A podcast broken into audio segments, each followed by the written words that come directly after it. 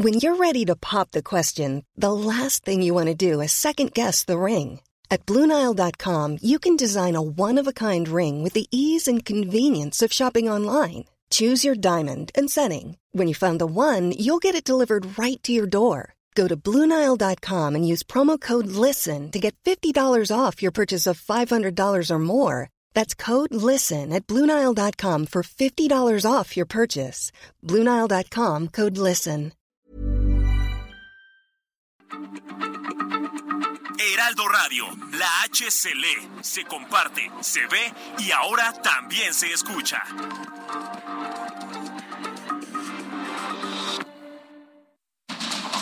Inicia. Heraldo Noticias de la tarde con Jesús Martín Mendoza. En Heraldo Radio.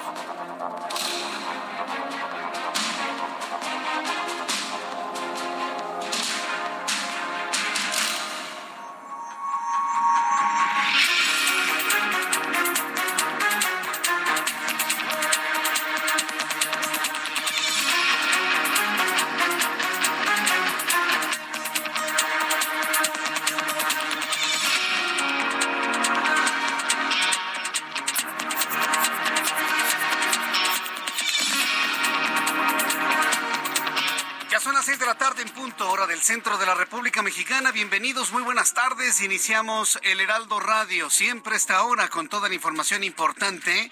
Les saluda Jesús Martín Mendoza, siempre esta hora de la tarde listos con toda la información. Como siempre le digo, súbale el volumen a su radio, que le tengo la información más destacada hasta este momento. En primer lugar, le informo que autoridades locales en Turquía han confirmado que al menos 7.500 personas han muerto. Vea usted cómo ha ido subiendo la cifra de personas fallecidas e inclusive se habla de que esta cifra podría multiplicarse por 8. Ese es el nivel de la tragedia. Inclusive ayer ya se lo comentaba. Estamos ante una tragedia en Turquía y en Siria que podría tener como resultado más de 100.000 muertos.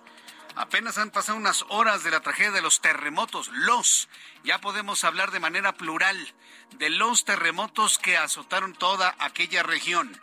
7.500 muertos, 31.000 heridos a consecuencia de los terremotos en Turquía y Siria. Equipos de rescate luchan contra reloj y el frío para buscar entre los escombros a más sobrevivientes pues empieza a decaer, porque le voy a decir una cosa, a diferencia de lo sucedido en otros lugares del mundo, México, Chile, El Salvador, Haití, lugares que han sido azotados y golpeados por severos terremotos, el factor clima, el intenso frío, las temperaturas cercanas a los cero grados durante las noches y las madrugadas reducen de manera significativa la posibilidad de encontrar sobrevivientes conforme vayan avanzando los días. La probabilidad de encontrar personas con vida disminuye cada día tomando en cuenta que en la región hay temperaturas inclusive en algunas madrugadas por debajo de los cero grados Celsius. Durante la audiencia de este martes, en otra noticia en este resumen, le adelanto que durante la audiencia de este martes en el juicio contra Genaro García Luna, el exfiscal de Nayarit, Edgar Beitia, apodado el Diablo, nada más imagínense, esa es la calidad de testigos en contra de Genaro García Luna, declaró en contra de Felipe Calderón, expresidente de México, y su exsecretario de Seguridad, aseguran que Calderón y Genaro García Luna pactaron para proteger a Joaquín Guzmán Loera. Ante esto, el expresidente Calderón negó de manera categórica lo que calificó como absurdas declaraciones. Miren, vamos a escuchar que lo van a culpar hasta usted que me está escuchando. Pues son declaraciones de oídas, sin prueba alguna. Y bueno, así como normalmente acusan en las redes sociales, ah, bueno, pues así están acusando en el juicio contra Genaro García Luna. Más adelante le voy a tener detalles sobre todo de la respuesta clara y contundente que ha dado el presidente Felipe Calderón 2006-2012. En Campeche, vaya escándalo, se le cae todo a Laida Sansores, ¿eh? Y en martes, que le llamaba martes del jaguar. Miren nada más, en Campeche dos funcionarios del gobierno de Laida Sansores y una senadora. ¿De qué partido? ¿Del PRI? No. ¿Del PAN? No. ¿Del PRD? Tampoco. ¿De Movimiento Ciudadano? Tampoco. Una senadora de Morena, del Movimiento de Regeneración Nacional, del partido creado por López Obrador, sí fueron captados en video recibiendo fajos enormes de billetes en una oficina del Palacio Estatal. Estos funcionarios implicados afirman que fueron apoyos a la ciudadanía o el pago de impuestos en efectivo. No me vengan. Y, ese es el problema, ¿no? Que los morenistas, la senadora, los funcionarios cercanos a, a Laida Sansores y en general todos los integrantes de este partido político que llegó finalmente al poder en 2018 piensan que todos somos tontos y piensan que los impuestos se pagan en efectivo. Todos los que pagamos impuestos sabemos que se hacen transferencias. Ningún impuesto se paga en efectivo. Claro, a menos de que sean cuotas de derecho de piso. Claro, por supuesto. Ante esa declaración habrá que habrá que investigar mucho más, a profundidad. Entonces, pues imagínense en qué situación se encuentra. Y además, hoy, Lía Limón, alcaldesa en Álvaro Obregón, aquí en la capital de la República, ha denunciado a la gobernadora de Campeche, Laida Sansores, porque en sus tiempos como alcaldesa en Álvaro Obregón dejó irregularidades de dinero, por supuesto, dinero que no aparece e hizo denuncias en contra de Laida Sansores y otros colaboradores de la hoy gobernadora campechana en sus tiempos en la alcaldía Álvaro Obregón. El gobierno de Durango informó que ya hay tres personas detenidas por casos de meningitis que han dejado al menos 35 fallecidos. Entre los detenidos está el ex titular de la Comisión para la Protección contra Riesgos Sanitarios del Estado, un anestesiólogo ubicado en el principal como el principal responsable, ya que trabajó en los cuatro hospitales privados implicados, y una mujer quien se desempeñaba como verificadora sanitaria. La Secretaría de Infraestructura, Comunicaciones y Transportes informó que a partir del 7 de febrero, es decir, a partir de hoy, habrá un aumento en el costo de las autopistas. Este aumento será de 7.82% con base a la inflación registrada en el país de diciembre de 2021 a diciembre de 2022. La promesa del presidente es no aumentar impuestos. Y van a decir, no, no, Jesús Martín, este no es un aumento de impuesto, es indexación de inflación que nos indexen la inflación en nuestros sueldos, señores. Ah, sí. Sí, ya sé que aumentó el 20%, pero ese aumento, ¿quién lo, quién lo celebra en este momento? Nadie, porque la inflación ha sido infinitamente superior. Que nos indexen la inflación. A ver si es cierto. El caso es que, bueno, pues finalmente suben las casetas de cobro casi el 8%. Imagínense que un aumento de casi el 8% en casetas se hubiese dado en tiempos de los panistas o en tiempos de Enrique Peña Nieto. ¿Se imagina la escandalera que traería la oposición en ese supuesto en este momento? ¿Se imagina? Y aquí nadie dice y nadie dice absolutamente nada. Mientras tanto, esta mañana en la Ciudad de México, el Sismológico Nacional reportó un microsismo en la alcaldía de Coyoacán. A ver, no se me vaya con la finta, ¿eh? Microsismo sí, porque fue de 1.5 grados.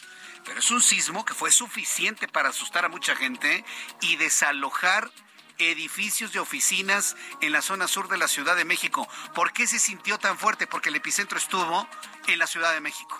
No tuvo que recorrer 400 kilómetros de Acapulco o 600 kilómetros desde Oaxaca. Estuvo a dos kilómetros de profundidad. ¿Dónde, Jesús Martín? En la zona del Relox. ¿Conoce usted el Relox?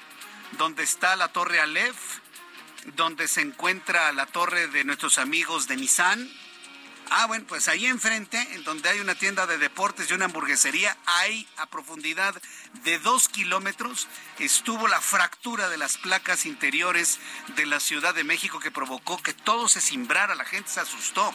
Se sintió en Guadalupeín, en San Ángel, en San José Insurgentes, en Chimalistaca en, eh, sí, en toda esta zona, varias colonias de Coyoacán, Río Churubusco. La verdad fue una sacudida que asustó a mucha gente. 8 de la mañana con 46 minutos. De acuerdo con algunos ciudadanos, se percibió de manera fuerte en zonas que ya le he comentado.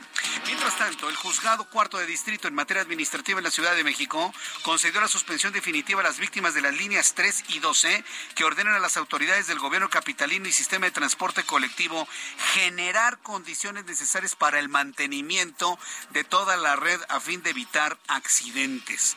Es decir, este juzgado cuarto de distrito en materia administrativa en la Ciudad de México le está ordenando al gobierno de la Ciudad de México y al metro que le den mantenimiento al metro. Es que sí se lo damos, que le den mantenimiento. Es que sí se lo damos, que le den mantenimiento, punto.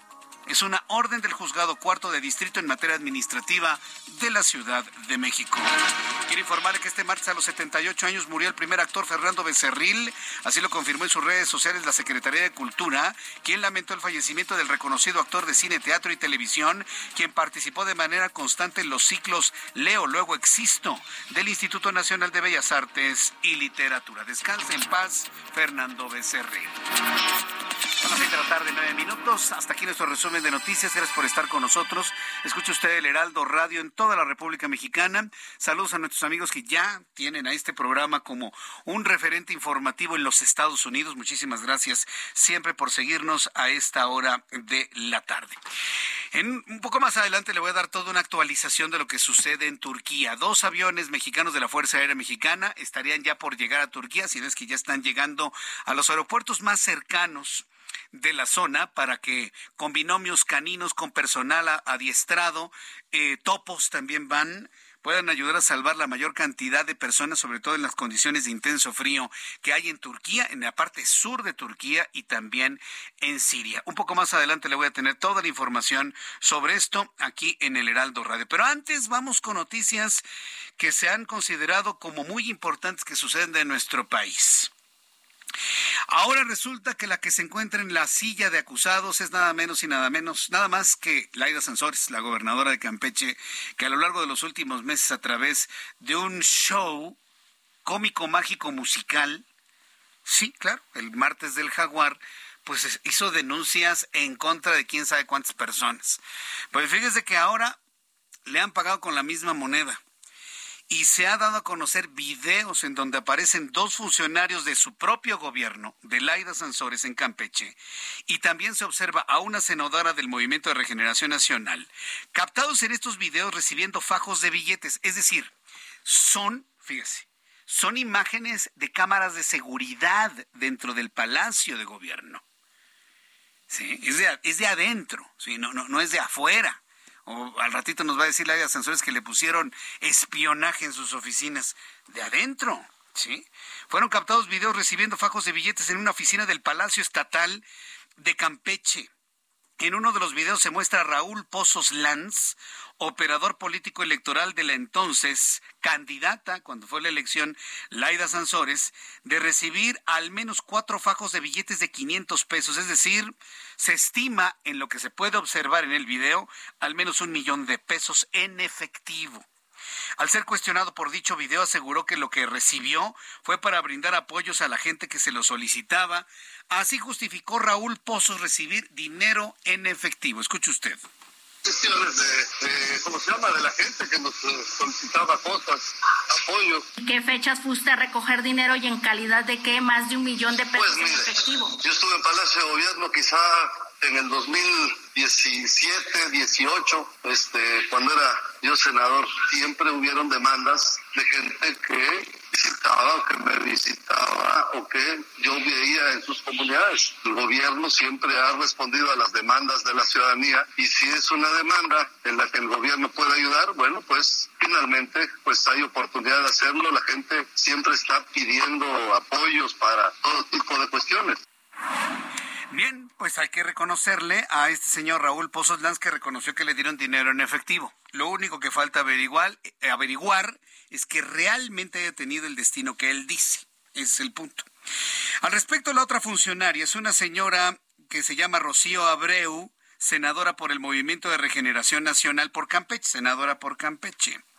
Señaló que se trató del pago, ella también reconoció que sí, recibió ese dinero en efectivo, no lo puede negar, pues ahí están sus caras, ahí está el dinero. Señaló que se trató del pago de derechos impuestos, de verdad, Rocío Abreu, en efectivo. ¿Quién crees o quién cree usted que le va a creer eso? Los impuestos no se pagan en efectivo. Sí. Pero bueno, dice que son impuestos pues ella no recibe dinero de nadie, así lo afirmó Rocío Abreu, pensando que nos vamos a tragar su argumento. Vamos a escucharla. ¿Está usted recibiendo dinero en efectivo, fajos de dinero? No, pues nada más que me hayan mandado a pagar algo. ¿Cómo qué le pagaría el gobierno? No, a mí no. A mí no me pagaron nada, señorita. ¿Está usted en la grabación, senadora? No, señorita, nada más que hayan mandado a pagar algo, algún derecho y me hayan dado el dinero para pagarlo, pero de ahí en fuera yo no, yo no recibo dinero de nadie. A mí una vez fue pagar unos derechos. ¿Derechos de qué? Unos derechos que tenían de cuestiones, no sé, tengo que buscarlos, eran cuestiones de unos impuestos. Bien, pues esto es, esto es lo que, lo que le comentó Rocío Abreu a la reportera, ¿sí? Que hizo esta investigación, por supuesto. Laida Sansores emitió un mensaje a eh, un mensaje en Twitter y afirmó que su programa hablaría del caso por lo que escribió lo siguiente. Emilio Azcárrago y sus mentiras. Aclaraciones sobre el caso de García Luna. Atención, Javier Tejado, Papo y Michelle Bauer. ¿Qué es eso? Esa es la respuesta de Laida Sansores. Sí. Pero bueno, la investigación periodística de esta empresa televisora ha sido tan importante, ha sido tan, tan, tan importante que evidentemente se retoma y lo retomamos en este momento para compartírselo en este instante. ¿Con qué objeto? Mire, ya habrá denuncias en contra de Laida Sansores, ella tendrá que defenderse como lo sabemos, tanto ella como los que aparecen en los videos son, este, eh, se les debe garantizar su presunción de inocencia, aunque ¿cómo se les puede garantizar presunción de inocencia cuando se les ve cobrando ese dinero? Y pues no es de impuestos, evidentemente, así que, que no nos eh, quieran mentir o nos quieran ver la cara, por supuesto, tienen que explicar finalmente para qué se utilizó eso. Pero ¿para qué le muestro esto? para que usted entienda y todos entendamos que no existen los políticos químicamente puros. Para poder comprender que el Movimiento de Regeneración Nacional no es ningún partido emanado de la divinidad, ¿sí? No es un partido emanado de la divinidad, es, es tan terrenal y con los mismos fantasmas de los partidos de donde vienen todos sus integrantes, del PRI, del PRD y algunos del PAN. Eso es lo único que quiero que usted entienda con esta noticia. Que no piensan que son la salvación de México. No lo son. Son tan iguales, tan iguales que los otros. Alguien me preguntaba a través de Twitter hoy, Jesús Martín, ¿hay gente honesta dentro de Morena? Yo estoy seguro que sí.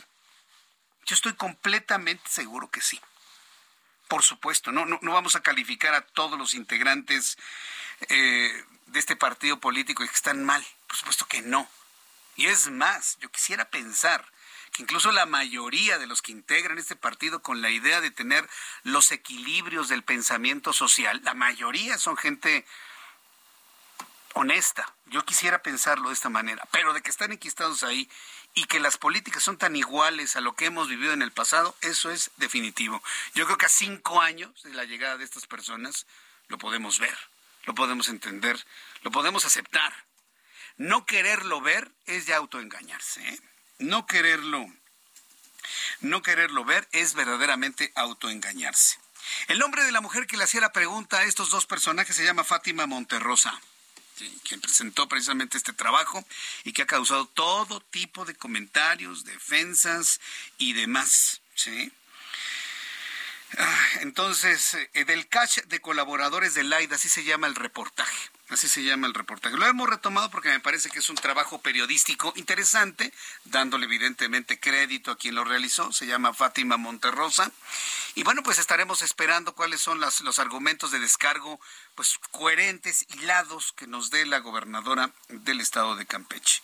Entonces, que sirva esto, independientemente de las denuncias y culpabilidades que se encuentren, de verdad se lo digo, que sirva esto para que entendamos que la política mexicana toda toda.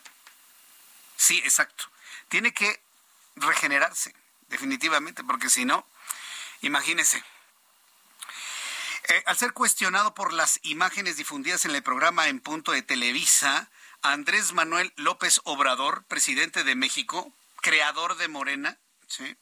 Manifestó que no ha visto los videos donde aparece funcionarios del gobierno de Campeche, Laida Sansores, recibiendo fajos de billetes durante el periodo electoral de 2021.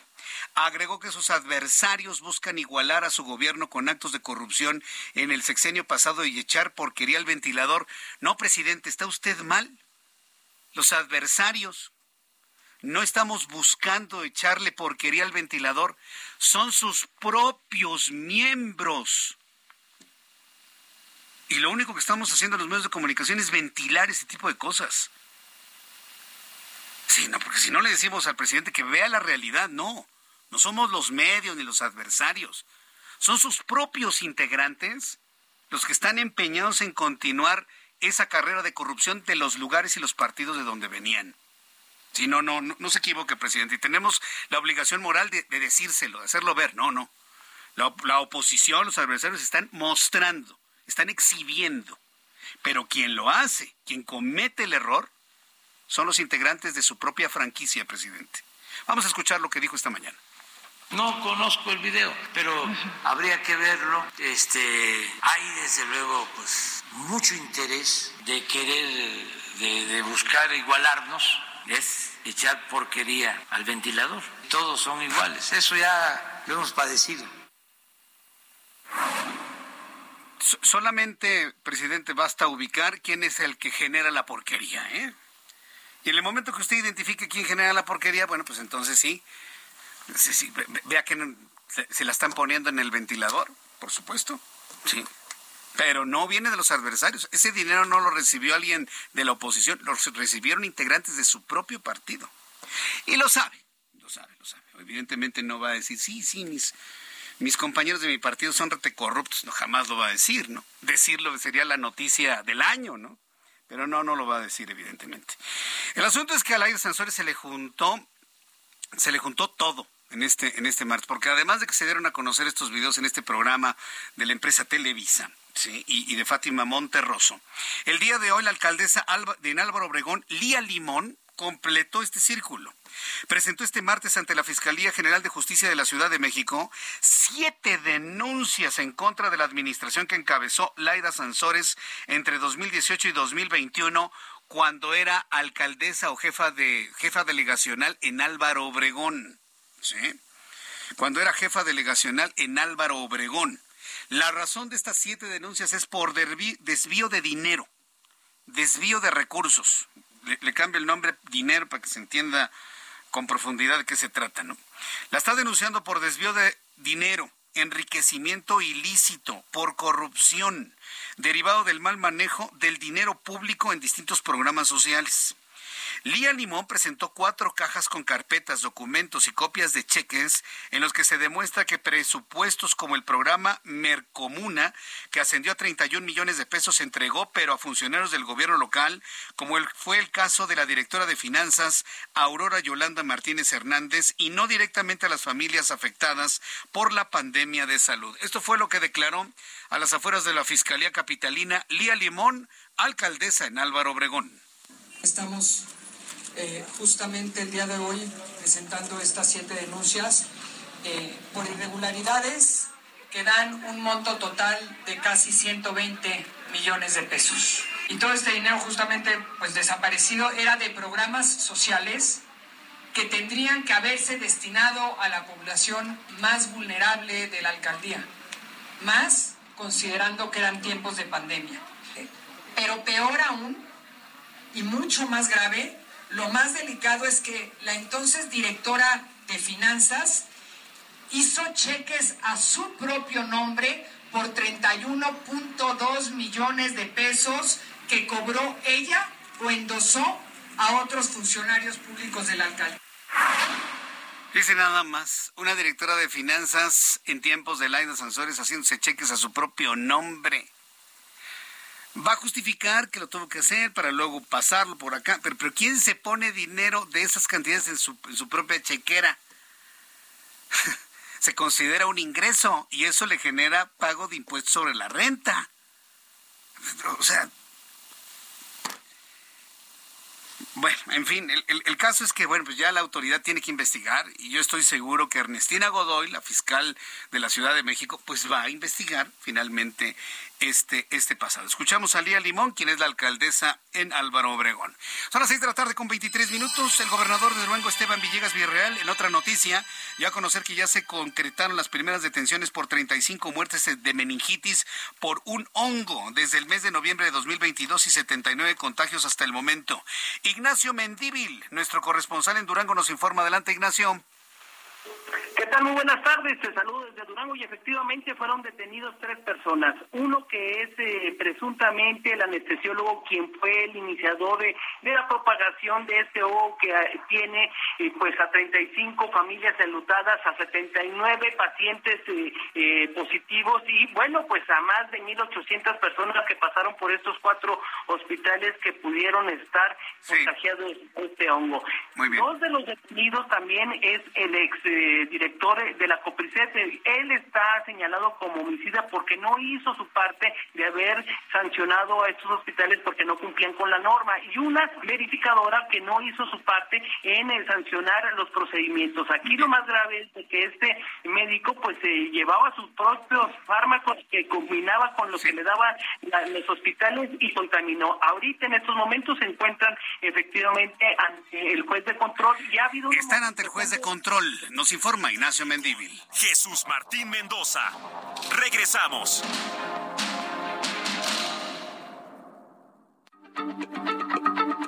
Heraldo Radio, la H se lee, se comparte, se ve y ahora también se escucha.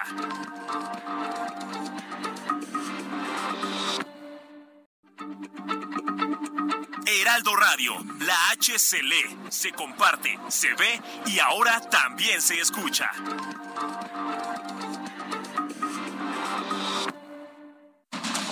Continúa Heraldo Noticias de la tarde con Jesús Martín Mendoza.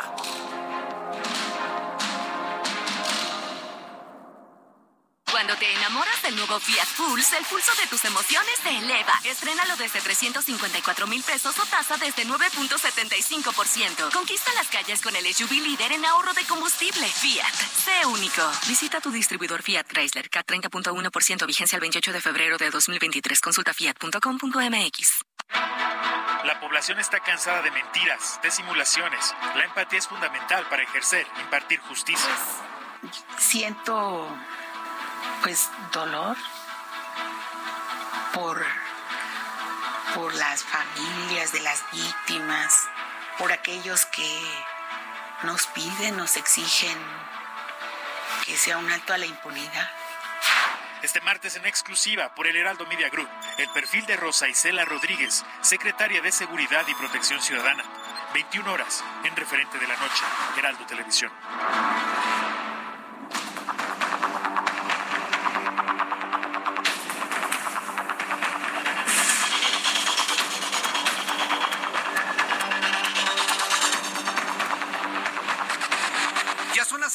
Tarde con 31, las 6 de la tarde con 31 minutos hora del centro de la República Mexicana. Termino la información que nos está proporcionando nuestro compañero Ignacio Mendívil desde, desde el estado de Durango. Entonces, los detenidos por la muerte de meningitis nos decías que ya se encuentran ante el juez. Ignacio, nos decías antes de, ir a los mensajes comerciales.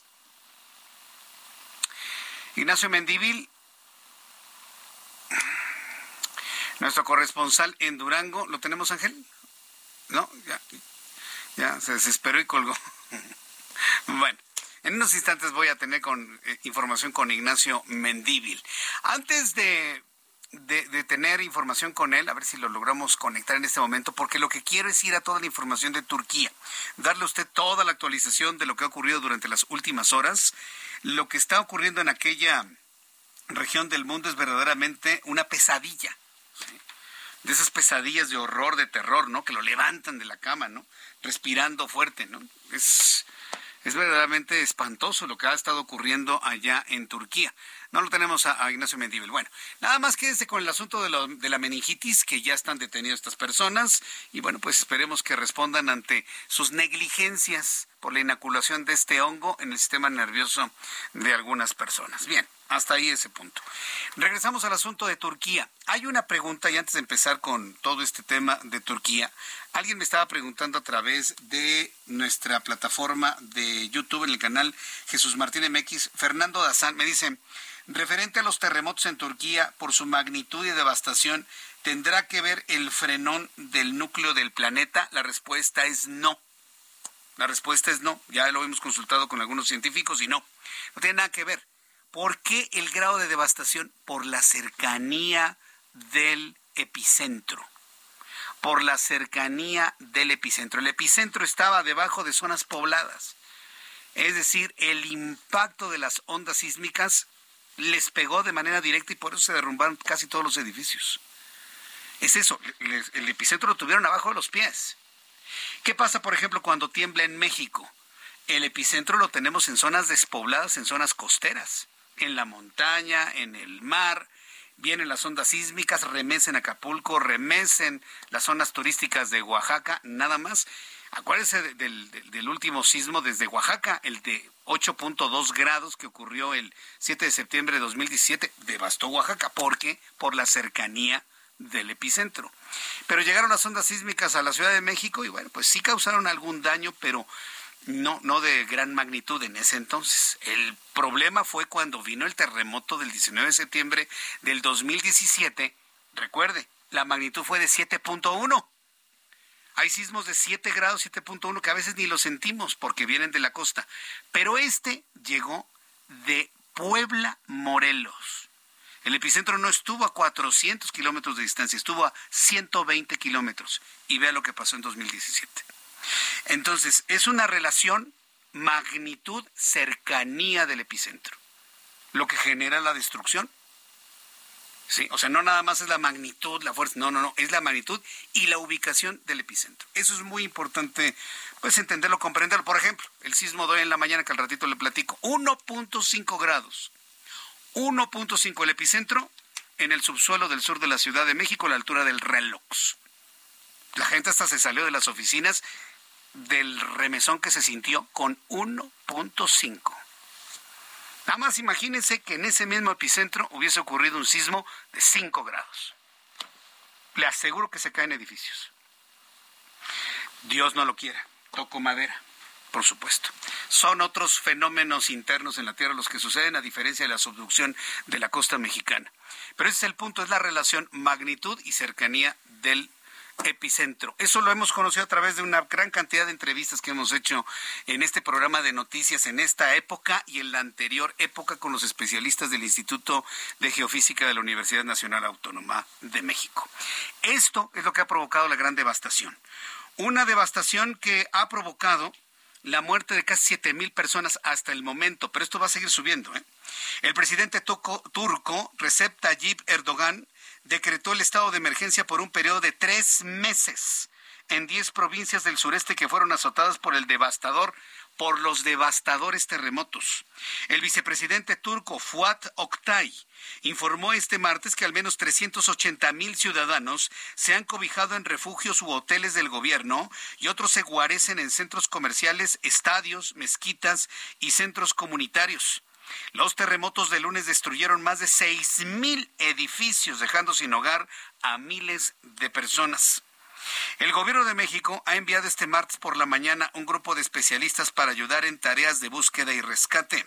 El grupo está conformado por 93 integrantes de la Secretaría de la Defensa Nacional, 37 miembros de la Secretaría de Marina, 15 elementos de la Cruz Roja, 5 funcionarios de la Secretaría de Relaciones Exteriores. Además, dentro de la Brigada Mexicana se incluyeron también 12 binomios caninos, 12 perros 12 perros entrenados para el rescate, conocidos en México por ayudar a encontrar personas de entre los escombros, no específicamente en alguna tragedia, en cualquier tragedia generada por sismos, inundaciones, huracanes, en, varias cosas. Afortunadamente en México se tiene muy buen entrenamiento de perros para de esta manera, junto con su entrenador, este binomio canino, poder ayudar a la ubicación de las personas.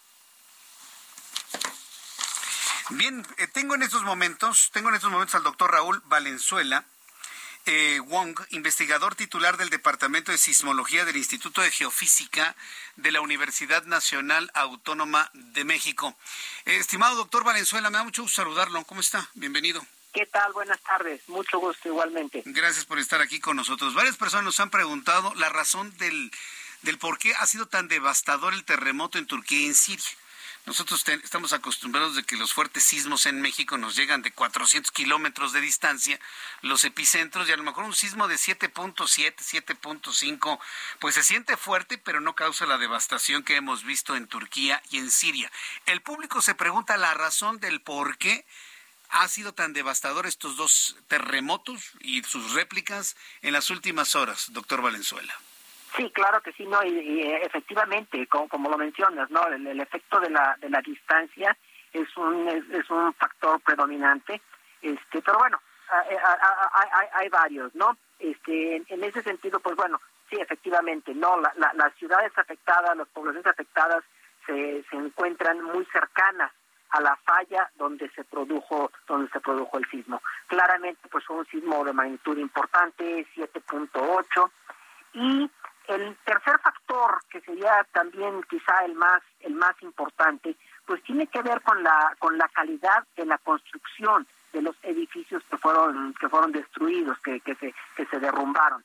Digo, efectivamente en, en Turquía, al igual que en México, existen reglamentos de construcción precisamente para la bueno para cumplir con muchas funciones verdad pero en este caso específicamente de, resistir eh, los efectos de los efectos de, un sismo. Sin embargo pues hay otras consideraciones verdad de tipo de tipo económico de tipo social llámesele de otra forma pobreza verdad que de algún modo pues este que conlleva a que en muchas ocasiones estos reglamentos de construcción pues no se no no se lleguen a, cumplir pues prácticamente pues por allí iría, el, el, asunto mm, correcto ahora el, temor se ha generado también en otras partes del mundo se ha generado una especie de, de, de temor de que un sismo de gran magnitud se replique en otras partes del mundo. Si tomamos en cuenta que las ondas sísmicas de los terremotos en Turquía se han registrado en Groenlandia, en Japón, ha sido un sismo tan fuerte que ha tenido, pues por no efecto, pero sí registro global. ¿Existe la posibilidad de que se mueva alguna otra zona de subducción, por ejemplo, y esto nos genere en los próximos días un fuerte sismo en alguna otra parte del mundo, doctor? Eh, sí, vamos a comentar dos cosas. Este, podemos tener sismos inclusive más pequeños que este de Turquía, normalmente sismos de magnitud 6 con su epicentro, por ejemplo, en Japón o podemos decir, no sé, en Chile, bastante alejados de México. Y nosotros con, con los instrumentos adecuados que les llamamos sismómetros podemos registrar estos eh, eh, eh, estos fenómenos. Este, eso no, no tiene nada de, de inusual o de, o de extraordinario. Por otro lado, ¿verdad? El que este sismo haya ocurrido en Turquía, si la pregunta es si pudiera generar un sismo o desencadenar un sismo, por no decir no sé dónde, ¿verdad? En Alaska o en Perú o aquí mismo en, México. Frente a las costas de Los Ángeles, en la costa de Guerrero o frente a Chile o El Salvador, que normalmente son zonas de subducción muy importantes. ¿No existe una relación? y de que pueda dar. Es pregunta del público ¿eh? y es temor del público, por eso, por eso se lo planteo. Sí, claro, claro. Y bueno, digo, la, la respuesta claramente es no, este, realmente no, no, no, no, no existe esa, esa interacción, esa forma de, que un sismo grande pueda desencadenar otro sismo grande a, a distancias tan, tan, tan remotas, tan, tan, tan lejanas.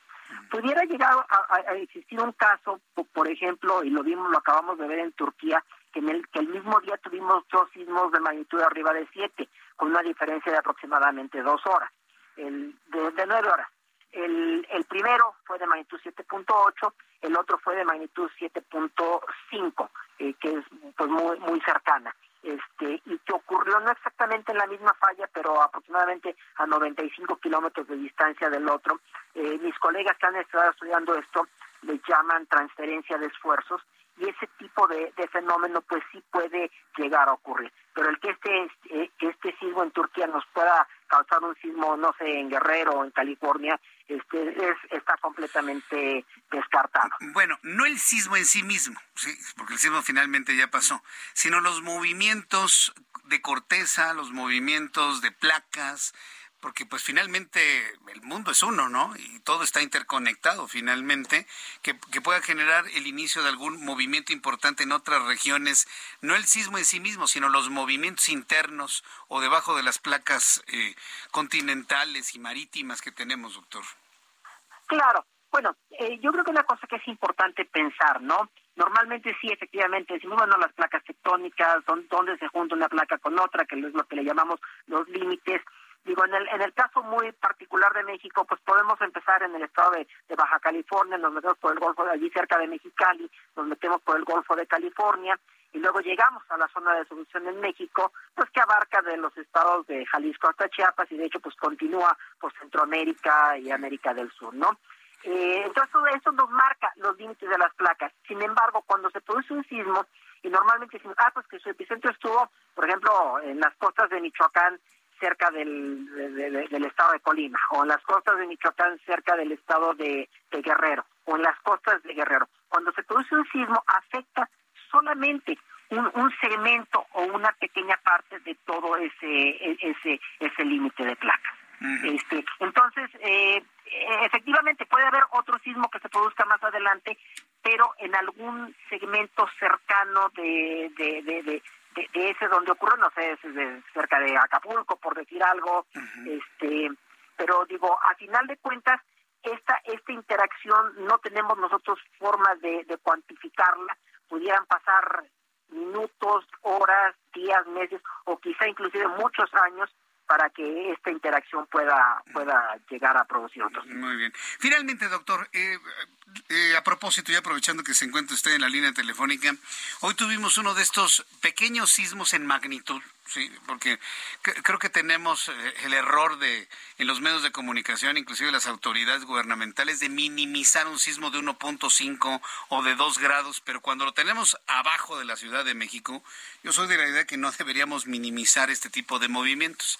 A lo largo de, muchos años hemos sentido estos estas sacudidas que nos generan estos sismos de estas magnitudes en la Ciudad de México. Hoy tuvimos uno al sur de la Ciudad de México, ahí por la altura de Insurgentes y el eje 10 sur, en la zona del Relox, pero recuerdo que ha habido epicentros en la colonia Narvarte, en la colonia del Valle, en Lomas de Chapultepec, atrás del, del, eh, del Panteón Civil de Dolores. ¿Cuál es el origen de estos sismos que normalmente el epicentro se genera a dos kilómetros de profundidad? ¿Qué, ¿Qué, es lo que sucede a dos kilómetros de profundidad abajo de la Ciudad de México, doctor? Sí, sí, claro. Eh, bueno, normalmente, ¿verdad? O la gran mayoría de sismos las explicamos en función de la tectónica de placas y efectivamente decimos, bueno, pues es que se, eh, existe estos movimientos entre una placa y otra. Eh, hay que mencionar que, que, los sismos se producen en lo que nosotros llamamos una, una falla. Una falla es una superficie donde se juntan dos grandes bloques de, de roca. Eh, y que al momento que se produce un, un, deslizamiento brusco, repentino de un lado de la falla con respecto al otro, se produce ese sismo, que es una, son estas ondas sísmicas que viajan grandes distancias. Sin embargo, eh, es, eh, eh, para nosotros es más fácil explicarlo desde el punto de vista de la tectónica de placas, pero estas fallas existen prácticamente hacia el interior del continente, hacia el interior de los, de los fondos oceánicos, y en el caso particular de la Ciudad de México, de todo el eje volcánico transversal, tenemos diferentes fallas, algunas de ellas asociadas pues con el hecho de que tenemos estos volcanes, estas montañas que tienen grandes elevaciones, este, y que pues bueno, al final de cuentas, pues ahora sí que nosotros vivimos en la en la Ciudad de México y pues existen también estas fallas, estas acumulaciones de energía, de deformaciones, de, esfuerzos que de repente pueden llegar a, desencadenarse, a desencadenar eh, sismos. Que bueno, afortunadamente son pequeños normalmente, ¿verdad? Este, pero pero ciertamente pues sí son un recordatorio y, al igual que, que los sismos más, más grandes, que pues es importante que hagamos los esfuerzos por cumplir con nuestros reglamentos de construcción. Digo, si estamos preparados para un sismo grande en las costas de, Guerrero o de Michoacán, este, pues eso también, si tenemos un sismo con epicentro en la cuenca de México, en el Valle de México, aunque sea más pequeño, pues estaremos también bien preparados en la medida que estemos cumpliendo con nuestros reglamentos de construcción. Muy bien, pues en una zona sísmica es lo único que nos queda, ¿no? Cumplir con reglamentos para los sismos de baja magnitud en la Ciudad de México y los de gran magnitud que nos van a llegar de la costa de la costa del Pacífico. Bien, pues doctor Raúl Valenzuela Wong, investigador titular del Departamento de Sismología del Instituto de Geofísica de la UNAM, yo le agradezco mucho este tiempo para el auditorio del Heraldo Radio. Claro que sí, estamos para servirles, con gusto. Gracias, que le vaya muy bien. Bueno, pues es el doctor Valenzuela Wong, ahí está toda la explicación. Un poco más adelante le voy a platicar todo lo que sucedió hoy por la mañana ¿eh? en el sur de la Ciudad de México con el sismo de 1.5 grados que se registró a las 8 de la mañana con 46 minutos. Vaya susto, ¿eh?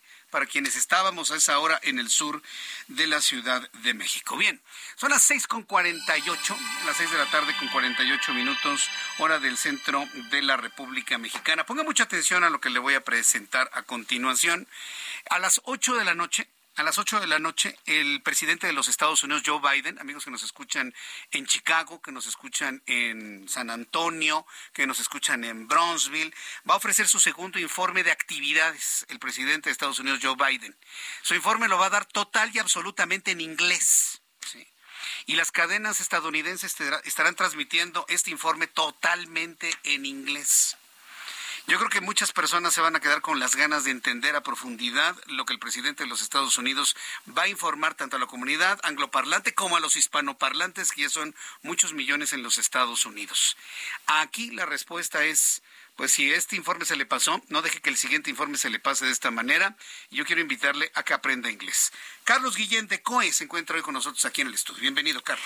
Gracias, Jesús Martín. Un gusto estar aquí en tu programa. Y tú lo acabas de decir, ¿no? la importancia del inglés eh, qué mejor, ¿no? En una institución que te da una garantía que en tres meses ya estás hablando el inglés. ¿Qué te parece? Eso me parece muy interesante porque yo creo que el, siguiente informe de Joe Biden va a ser dentro de seis meses y hay tiempo para poder ya comprenderlo y escucharlo. ¿Cómo sucede esto en COE? A ver, claro que sí, mira, COE somos una empresa a nivel Latinoamérica que ya tiene 34 años capacitando ejecutivos, profesionistas, empresarios. Aquí en México, 30 años eh, dando pues buenas noticias porque la gente está aprendiendo y nos está recomendando, Jesús Martín. Es un método diferente, no tradicional. Primero te enseñamos a hablar tal cual como un niño, después a leer y escribir y hasta el último la tediosa y aburrida gramática. No nos inventamos niveles de inglés y es un método fácil, rápido, para personas que tienen ya la necesidad de aprender el inglés. Había personas que me preguntaban que por qué al final la gramática y no al principio como sucede en otras escuelas. Fíjate que esa es la diferencia totalmente diferente a lo tradicional. Vamos a utilizar técnicas de superaprendizaje, que eso ayuda mucho a la gente que tenga retención y aprendizaje de 6 a 10 veces más rápido que un sistema tradicional. O sea, antes de la gramática, programación neurolingüística. Exactamente, identificamos tu estilo de aprendizaje, si eres visual, auditivo, kinestésico. Dependiendo del canal de aprendizaje, va a ser más fácil, te va a gustar el inglés y no te va a disgustar, ¿no? Que mucha gente se desespera, eh, cada semana no avanza. El inglés no es para mí, dice. No es para mí, no es lo mío, a mí no se me da, es muy difícil. Entonces se, mentalizan al no se puede. Entonces ya dicen, no, ya no, ya no quiero un curso de inglés. Esa es la diferencia, no somos un curso, tenemos un método de aprendizaje, Jesús Martín. Ah, este método, ¿cómo, ¿cómo, lo estructuraron y cuáles son las, las bondades que da? Así es, atención personalizada, grupos reducidos, tenemos talleres online, 100% virtual en vivo y en directo, Jesús Martín. No son clases grabadas. Tú te conectas en tiempo real y el profesor está en vivo. Es decir, atención personalizada, y los horarios son programables y flexibles. Tú eliges el día y la hora de lunes a domingo. No vas diario, tú te programas el día y la hora de acuerdo a tus actividades, ¿no? Me parece muy bien. Ahora, eh, me están pidiendo ya el número telefónico de una vez para poderlo dar en este instante. ¿A dónde se tienen que comunicar para claro que sí. más información? Claro que sí, voy a dar una promoción al final. Es el 5555 020252. Sí, a ver, 5555 020252. ¿Qué hacemos con este número? Claro que sí. La palabra inglés, WhatsApp con la palabra inglés y van a tener, fíjate muy bien, 50% de descuento en todos los meses, mitad de precio. Y las primeras 200 personas que ya estén whatsappeando la palabra inglés van a recibir, fíjate muy bien, un 2 por 1 familiar. Es decir, a mitad de precio puedes invitar a un familiar totalmente gratis, 2 por 1. Y eso no es todo, Jesús Martín. Las bondades del programa es que desde tu celular puedes bajar la aplicación de COE y sigues practicando el inglés 24/7. Son los creadores de la educación a distancia, eso sí me queda completamente claro. Tengo muchos años invitando a Carlos. Así es te conocí hace mucho tiempo y ya andabas con este asunto de, la, eh, educación en línea. Es lo que han, lo han madurado muy bien. Totalmente. muy bien. 13 años llevamos ya trabajando en línea. Eso significa que para nuestros amigos en otras partes de la República Mexicana pueden llamarle a Carlos Guillén. ¿A qué número nuevamente, Carlos? Sí, es el 55 55 02 02 52. ¿Desde qué edad? Desde los 7 años hasta 70, 80 años de edad. Y el programa es para toda la familia, obviamente garantizando el aprendizaje. No importa en qué nivel te ubiques de inglés Jesús Martín.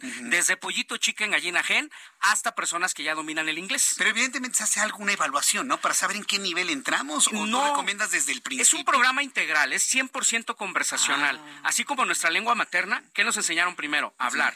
Segundo a leer y escribir y al último la gramática. Está bueno porque hacemos borrón y cuenta claro, nueva, ¿no? nos inventamos niveles de inglés, es un básico, un intermedio y un avanzado. Y vocabulario técnico, fíjate muy bien, en, en varias profesiones, Jesús Martín, desde negocios, aviación, Fuerzas Armadas, medicina, ingeniería, turismo. O sea, imagínate todas las profesiones que ya tenemos vocabulario técnico.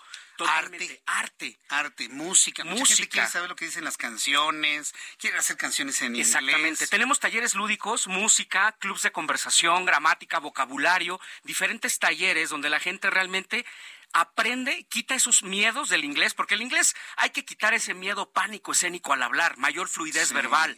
Entonces, muy importante la garantía que COE te da, que en tres meses ya hablas inglés en nueve meses lo dominas, Jesús Martín, y en un tiempo récord de un año ya tienes el dominio total del inglés. Entonces, con el número te mandamos WhatsApp, llama cuelga. Un llama cuelga, puede ser llama cuelga. El número es. Mensaje de texto o WhatsApp con la palabra inglés. Solamente voy a dar 10 minutos. De aquí a las 7.10, ¿te parece? 7.10, me parece. 7.10 de la noche al 5555 02 02 52. ¿Ya te lo aprendiste? 55 55 02 02 52. Llama cuelga para quienes van manejando.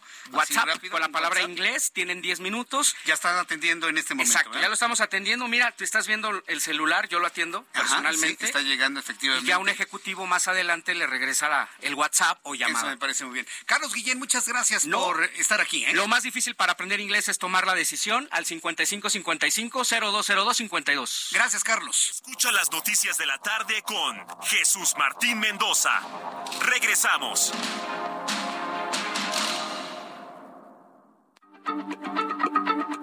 Heraldo Radio, la H se lee, se comparte, se ve y ahora también se escucha.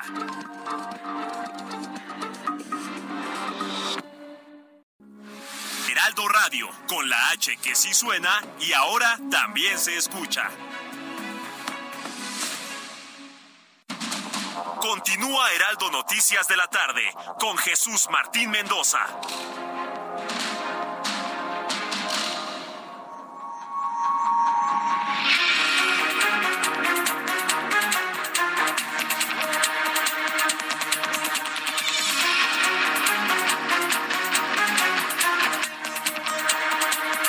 Son las siete en punto, son las siete en punto, hora del centro de la República Mexicana. Bienvenidos. Esto es el Heraldo Radio. Les saluda Jesús Martín Mendoza con toda la información importante a esta hora de la tarde, hoy 7 de febrero. Saludos a nuestros amigos que nos acaban de sintonizar a partir de este momento, amigos que ya nos siguen a través de digitales. Gracias por estar a través del www.heraldodemexico.com.mx, a través de la aplicación del Heraldo de México.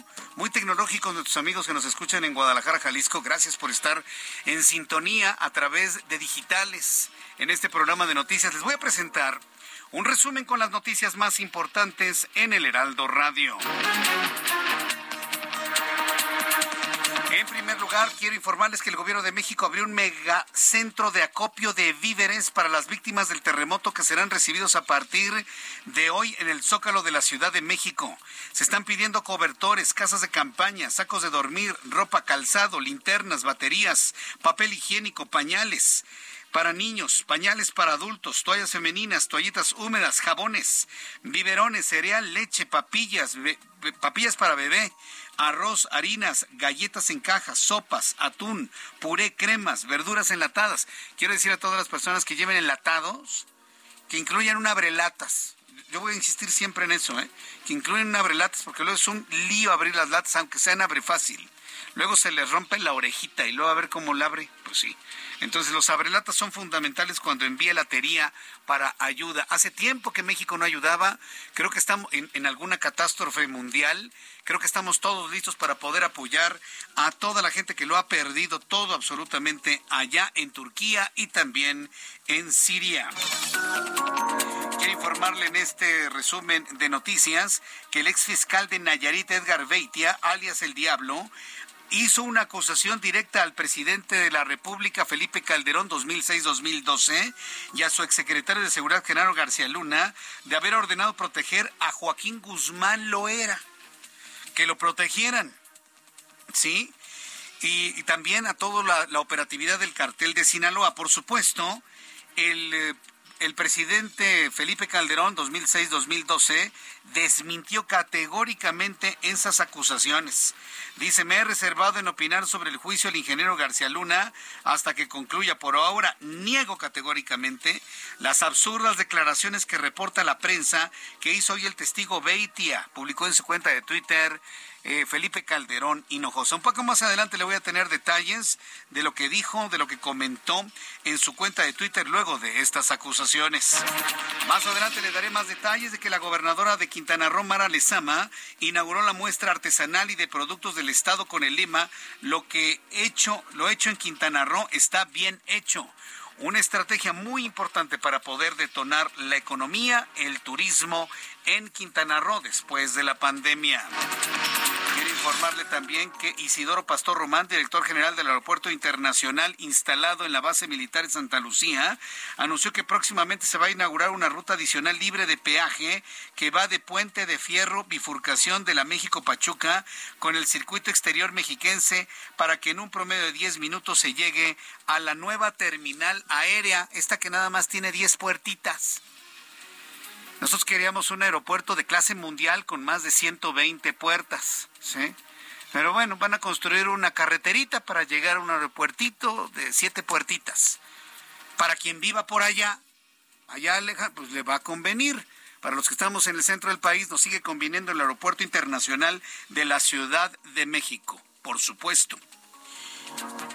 Y bueno, en más noticias de este resumen, socios operadores de Uber ingresaron esta mañana una solicitud de juicio político ante el Congreso del Estado en contra de Rodrigo Alcázar Urrutia, director del Instituto de Movilidad del Estado de Quintana Roo, así como contra Cristina Torres Gómez y Erika Castillo Acosta, secretaria y directora de gobierno respectivamente de esa administración por ser las principales incitadoras de la violencia de la cual son víctimas parte de los taxistas. Trascendió desde la semana pasada que una de ellas eh, tiene familiares vinculados precisamente al pulpo taxista allá en Quintana Roo, razón por la cual arremetieron prácticamente a golpes contra los conductores de servicios de transporte de personas por aplicación.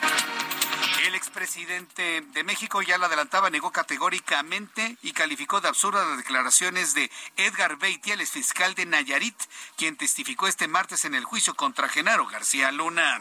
El presidente de México, Andrés Manuel López Obrador, recibirá el sábado 8 de febrero, perdón, este sábado a las 8 de la mañana en Campeche a su homólogo de Cuba, Miguel Díaz Canel. El presidente mexicano recibirá en Campeche a Miguel Díaz Canel el objetivo de la visita del presidente cubano es para agradecer el envío de más de 500 médicos especialistas cubanos a nuestro país. Ojo, ¿eh? No viene a la Ciudad de México.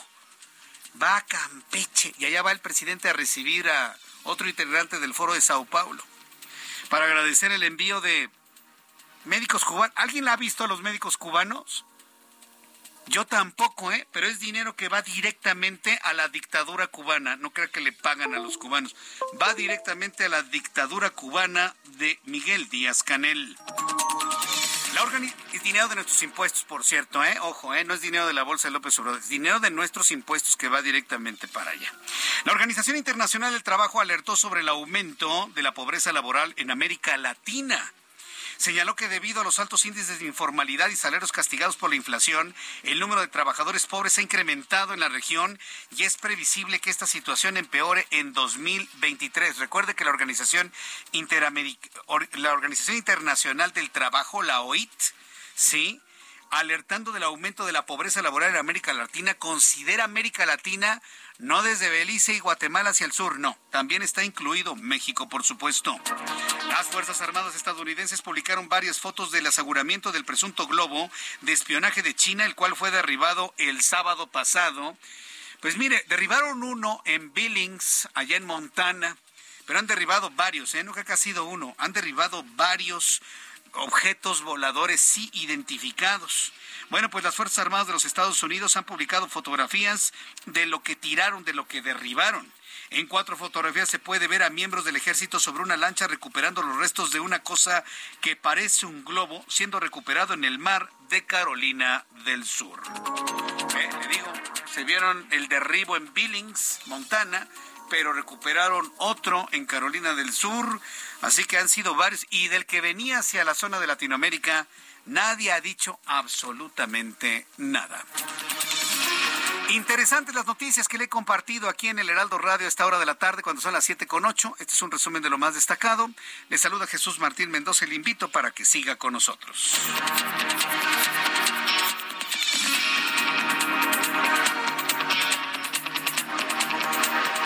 Continuamos con la información en el Heraldo 78. La temperatura, fíjense, a veces no le doy a conocer cómo está la temperatura. Han sido días de intenso frío. fíjense que estamos prácticamente despidiendo el invierno con, con bajas temperaturas, sobre todo en la noche en la madrugada. Estos cambios bruscos de temperatura están causando que muchos, sobre todo los niños, se estén enfermando de sus vías respiratorias. Cuídenlos, por favor. Evíteles cambios bruscos de temperatura a esta hora. Temperatura en esta parte de la Ciudad de México, 19 grados una mínima pronosticada para mañana temprana de 8, la máxima de 24 para el día de mañana, para mañana eh, miércoles 8 de febrero. Mario Miranda, con más información a esta hora de la tarde. Adelante, Mario, ¿en dónde te ubicamos? Muy buenas tardes. ¿Qué tal, Jesús Martín? Muy buenas tardes. Nos encontramos en las instalaciones de la Secretaría de Infraestructura y Comunicaciones y Transportes, ubicadas en Insurgente Sur 1089, en la colonia Nochebuena de la Alcaldía Benito Juárez ya que en este lugar se encuentran manifestándose aproximadamente 150 integrantes de los pueblos indígenas otomís del Estado de México, quienes exigen energía eléctrica para las obras que se están realizando en sus comunidades. Los indígenas bloquearon Paseo de la Reforma e insurgentes alrededor de las 3 de la tarde por más de dos horas. Posteriormente se trasladaron a este punto de estas oficinas de la Secretaría, muy cerca del Parque Hundido, donde llegaron y bloquearon aproximadamente por unos 10 minutos la vialidad de insurgentes hacia el sur. Posteriormente fueron replegados por elementos de la Secretaría de Seguridad Ciudadana. En estos momentos se encuentran los manifestantes sobre la banqueta afuera de las, de las instalaciones de la Secretaría Jesús Martín. La vialidad en estos momentos en la Avenida Insurgentes se encuentra abierta para todos los automovilistas que se dirigen hacia la zona sur como a la zona centro. Martín, es la información. Correcto, gracias por tus recomendaciones, Mario. Muy buenas noches. Seguimos pendientes, buenas noches. Seguimos pendientes, buenas noches. Javier Ruiz, ¿en qué punto de la ciudad te ubicamos, Javier?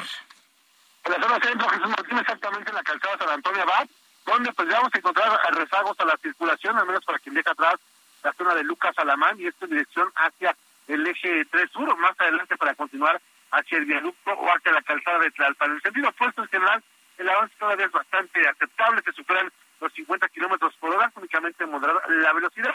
Y finalmente el viaducto Río de la Piedad, este sí ya con avance lento, al menos desde la zona de Tlalpan, y para quien desea llegar hacia el eje 3 oriente o más adelante para continuar hacia las inmediaciones del circuito bicentenario. De momento, Jesús Martín, el reporte que tenemos.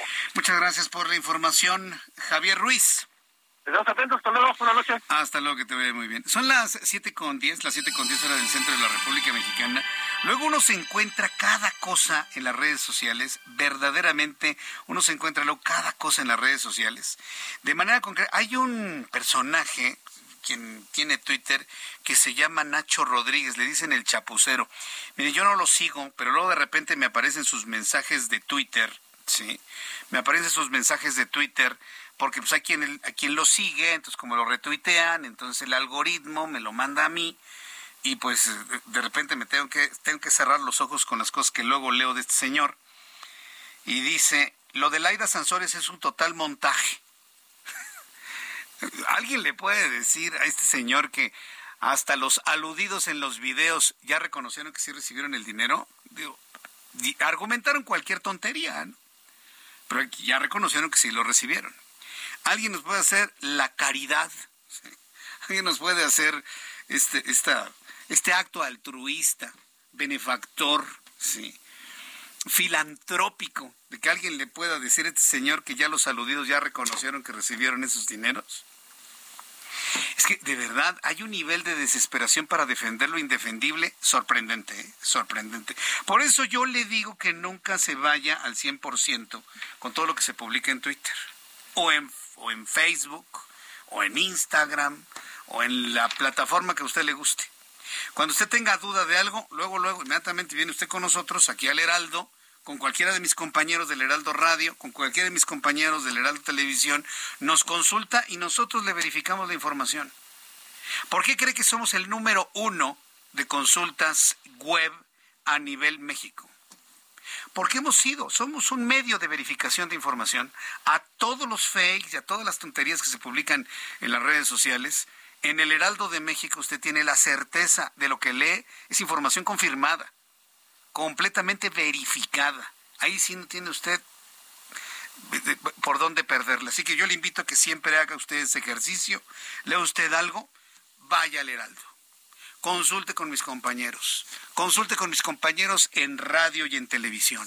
Y nosotros estamos listos para poderle confirmar o desmentir, confirmar o desmentir lo que se esté publicando en alguna red social. Bien, cuando son las 7.13, las 7.13 hora del centro de la República Mexicana, hay un asunto, cuando estamos hablando de la reactivación económica, hay un asunto que a mí en lo particular, pues me da mucho gusto, sobre todo para las personas que a lo largo de su vida han realizado un esfuerzo para hacerse de un bien raíz, para hacerse de un departamento, para hacerse de alguna casa, tienen algún terreno y bueno, de alguna manera han pensado que este patrimonio, pues personal o inclusive familiar, pueda finalmente generarle un recurso económico, ya sea a, través del sistema de rentas. Y ahí es de donde viene el, concepto de vivir de las rentas. ¿sí?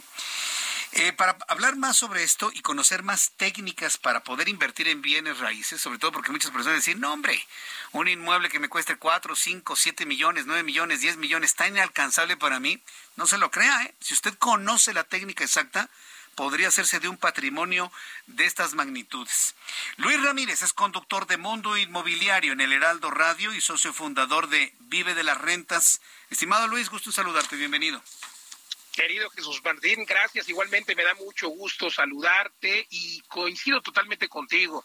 Creo que todos siempre soñamos con vivir de las rentas, pero bueno, ¿Cómo lograrlo? Se puede. A veces pensamos que se necesita tener mucho dinero, que eso solo funciona para millonarios, pero no, fíjate que justo de eso hablo en mi programa que se transmite los jueves aquí a las 10 de la noche por el Heraldo, Heraldo Radio y los sábados en punto de las 4 de la tarde. Y, y, también en mi página que ahora se las voy a dar, pero realmente hablamos de todo esto porque los inmuebles son realmente un negocio y pueden ser un negocio millonario y sobre todo un negocio que te permita eso, que te permita vivir de las rentas. Pero ¿cómo lo logramos? Bueno, primero hay que entender que los inmuebles son un negocio. Tenemos que dejar de verlos como la casa, la casa que queremos heredar, o mejor aún verlo como la casa que queremos heredar, pero que sea algo que genere ingresos, que sea un activo y no que se convierta en un pasivo. No es en cualquier lugar. Y hay muchas técnicas. Jesús Martín, hablabas de manera muy acertada de estas técnicas y hablamos de estas técnicas como el flipping, que es comprar una casa, repararla, venderla. Y esto puede ser un modelo de negocio muy interesante. ¿Sabías tú que el 95% de los compradores quieren oler a nuevo, quieren comprar una casa que está nueva y desgraciadamente pues los que están vendiendo una casa venden una casa que tiene 20, 30 años y que no le han dado mantenimiento? Entonces, el solo hecho de poderte asociar eh, o comprar una casa vieja, una casa fea, ahí está el negocio. Tú le vas a dar una, pues una manita de gato, como decimos en México, la vas a arreglar y la vas a poner a la venta Obviamente el secreto está en la compra, pero esta es solo una técnica, pero también para vivir de las rentas puedes aumentar la rentabilidad de un inmueble tuyo solamente con amueblarlo o rentándolo a través de plataformas vacacionales e incluso podría no ser tuyo, Jesús Martín, o sea, tú podrías rentar eh, o el departamento en el que vives, podrías tener una habitación, usarla o rentar las otras dos o tres a través de estas plataformas vacacionales y generar un dinero extra para ti y, pagarle la renta al propietario. Hay propietarios que quieren pues solamente cobrar su renta. Y bueno, pues hay un montón de técnicas, Jesús Martín, que parecen irreales, pero son una verdadera oportunidad. Esto me parece muy interesante porque se han puesto muy de moda estas plataformas de renta vacacional que pueden generar ingresos, entiendo, superiores a lo de una renta convencional, ¿no es así, Luis? Sí, correcto. Mira, el promedio en México de una renta más o menos es el 5%, es decir, un inmueble que te cuesta un millón de pesos te deja de rentabilidad al año 50 mil pesos, 5% anual. Pero las personas que dicen que viven de las rentas lo creen así porque reciben esos 50 mil, pero no han hecho bien el análisis financiero, porque esa es una rentabilidad bruta, pero cuando deducimos el pago del predial, cuando deducimos ese mes que el inquilino no te pagó, las reparaciones que hay que hacer cuando se va, realmente te queda un 2%. Entonces, eso creo que no es vivir de las rentas. Vivir de las rentas a través de plataformas vacacionales como pues las famosas que conocemos y otras eh, eh, plataformas internacionales Hay que recordar que muchos extranjeros están viniendo a México, a las grandes ciudades eh, y a las zonas como la Roma en la Ciudad de México, la Panamericana en Guadalajara, y qué decir de Tulum, de Los Cabos, y bueno, eso te puede dar una rentabilidad, Jesús Martín, del 12, del 13, del 14%, que es mucho más solamente hay que amueblar y rentar por esa, por esa vía. Pero nosotros justo en mi empresa queremos poner nuestro granito de arena en vivelasrentas.com y tenemos una academia en la que tenemos muchos masterclass sin costo, son clases en las que enseñamos a las personas a que precisamente puedan sacarle más jugo a su propiedad a través de estas rentas vacacionales o rentas de co-living. ¿Sabías tú que muchas personas viven, los famosos roomies es un ejemplo, ¿no? Se juntan entre varios, para rentar una propiedad y bueno, pues lo, ideal es que tú lo hagas de manera profesional y todo, todo esto lo enseñamos sin costo, ah, pero eh, voy a invitar a tu audiencia, si me permites, a que se metan a mi página www.vivedelasrentas.com diagonal academia o que me manden un mensaje a mis redes sociales, Facebook, Twitter, Instagram. Ahora les doy mi red social para que me, eh, les voy a mandar un ebook sin costo sobre cómo vivir de las rentas, 20 técnicas para vivir de las rentas o hacer negocios con bienes inmuebles. Me encuentran en Facebook, en Twitter, en Instagram, en todos lados, como Luis Ramírez, Mundo Inmobiliario y por supuesto Jesús Martín escuchar aquí el programa el sábado, 4 de la tarde, jueves 10 de la noche. Y finalizo contándote que tendremos un evento presencial, un bootcamp en, el, en Tulum del 24 al 27 de febrero, que va a estar increíble para personas que tengan experiencia o no en bienes raíces. Y vamos a hacer negocios ahí, vamos a estar como con un autobús de escuela, vamos a estar haciendo recorridos, buscando propiedades, identificando negocios. Así es de que los invito a que pidan más información para los masterclass gratis o para este bootcamp que tendremos en Tulum del 24 al 27 de febrero.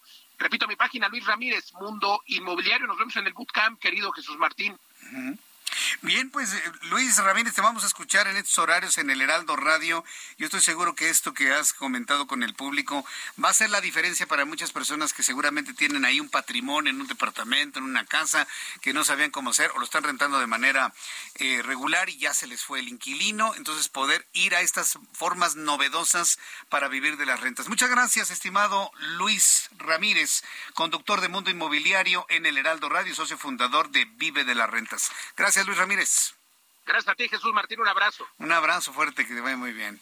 es importante eh, que usted lo tome en cuenta, porque además de que efectivamente ya es un, una industria que empieza a recuperarse luego de la pandemia, es importante pues meterle, mire, un poquito de cabeza, ¿no? Para que rinda, para que genere, para que genere recurso, y usted con ese recurso, bueno, pues pueda seguir sosteniendo algunas responsabilidades que tiene. Entonces, Mundo Inmobiliario, escuche a mi compañero Luis Ramírez aquí en el Heraldo Radio los jueves y también los sábados. Son las siete con veinte, hora del centro de la República, hora del centro de la República Mexicana.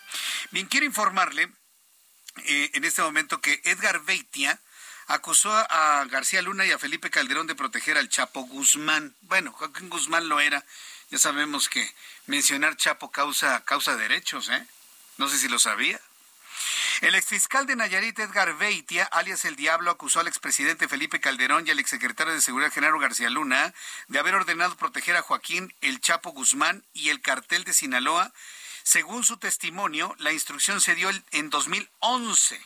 El entonces gobernador de Nayarit, Ney González, quien le dijo que acababa de reunirse en la Ciudad de México con el presidente Calderón y García Luna y que la línea era El Chapo.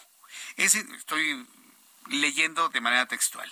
Esa indicación significaba que también debíamos proteger esa facción del cartel de Sinaloa que peleaba con los Beltrán Leiva, explicó a preguntas de la Fiscalía. No se vaya usted con las fintas. Recuerde inclusive lo que nos dijo nuestro invitado hace algunos días, ex integrante de la DEA. No hay materia en el juicio de General García Luna. Y no lo digo por defender a García Luna, que él se defiende solito. Lo que yo tengo que informarle con toda objetividad es que este ha sido un ejercicio de presentación de puros dichos, comentarios, oídas, me parece, a mí me dijeron, yo creí, me enteré, leí por ahí y pruebas documentales concretas, pues no las, no las han presentado. No lo digo yo. La misma prensa estadounidense que ha estado al pendiente de ello han comentado que no hay sustancia dentro de las acusaciones. ¿Sí? Es como decir cualquier cosa en contra de cualquier persona, punto. Ahora bien, todo eso el juez lo sabe, lo están valorando y esto le digo va a ser un va a ser un camino bastante, bastante largo que le faltan bastantes semanas o inclusive varios meses. Sin embargo, Felipe Calderón Hinojosa, presidente de México, reaccionó momentos después de que se conoció esto y negó tajantemente esas acusaciones y lo comentó en su cuenta de Twitter. Me ha reservado opinar sobre el juicio al ingeniero García Luna hasta que concluya. Por ahora niego categóricamente las absurdas declaraciones que reporta la prensa que hizo el hoy testigo Beitia publicó en su cuenta de Twitter. Lo que señala sobre mí, escribe el presidente Calderón, lo que señala sobre mí es una absoluta mentira. Nunca negocié ni pacté con criminales agregó. Es lo que escribió el presidente 2006-2012, Felipe Calderón Hinojosa. En otro asunto, la gobernadora de Quintana Roo, Mara Lezama, inauguró la muestra artesanal y de productos del Estado con el lema Lo que lo hecho en Quintana Roo está bien hecho, junto con artesanos, diseñadores y presidentes municipales. La gobernadora señaló que están exhibiendo talento que trasciende por su impacto cultural, pues son piezas son piezas que preservan las tradiciones mayas y proyectan la identidad del Estado.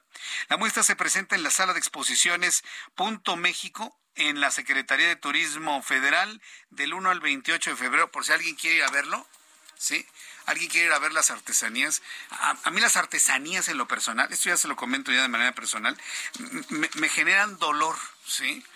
Porque pues luego están bien bonitas las artesanías, ya cuando llega a su casa, ¿y dónde la pongo? Y como para qué me sirve. Y lamentablemente muchas artesanías terminan después de varios meses en la basura. Yo creo que los artesanos mexicanos tienen que, de alguna manera, identificar la forma en la que la artesanía, además de bonita, única, sea útil y que coincida con, con lo que muchos queremos en, en nuestras casas, porque no me va a dejar mentir. Piense usted cuántas artesanías ha comprado a lo largo de su vida y han terminado quién sabe dónde. Bueno, voy a ir a los anuncios y regreso enseguida. Le invito para que me escriba vía YouTube Jesús Martín MX. Escucha las noticias de la tarde con Jesús Martín Mendoza. Regresamos.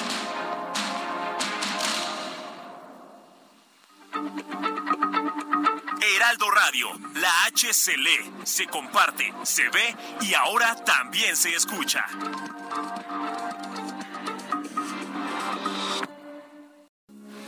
Heraldo Radio, con la H que sí suena y ahora también se escucha. Continúa Heraldo Noticias de la tarde con Jesús Martín Mendoza.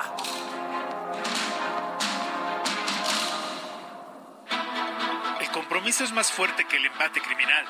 No se puede dudar combatiendo a la delincuencia. No le tengo miedo actualmente a la parte de ejercer diariamente mi trabajo, ni mi responsabilidad cuando tú te contratas para esto, cuando tú asumes una responsabilidad, sabes el riesgo que entraña. Este martes por Heraldo Media Group, el perfil de Rosa Isela Rodríguez, secretaria de Seguridad y Protección Ciudadana. 21 horas en referente de la noche. Heraldo Televisión.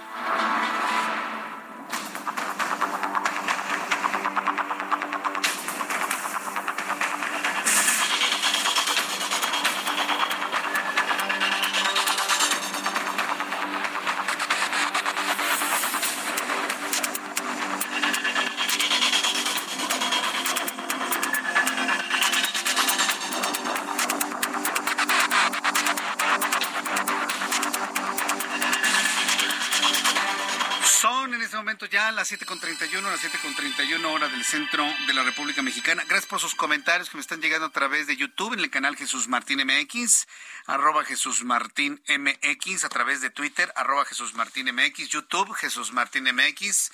Muchas gracias por estar conmigo. Les recuerdo que estamos en digitales del Heraldo de México. Recuerda que el Heraldo de México también tiene sus plataformas digitales y ahí estamos transmitiendo completo y en vivo este programa de noticias. www.heraldodemexico.com.mx a través de la aplicación del Heraldo de México. La puede usted descargar en su iPhone o en su teléfono con ambiente Android, como usted quiera.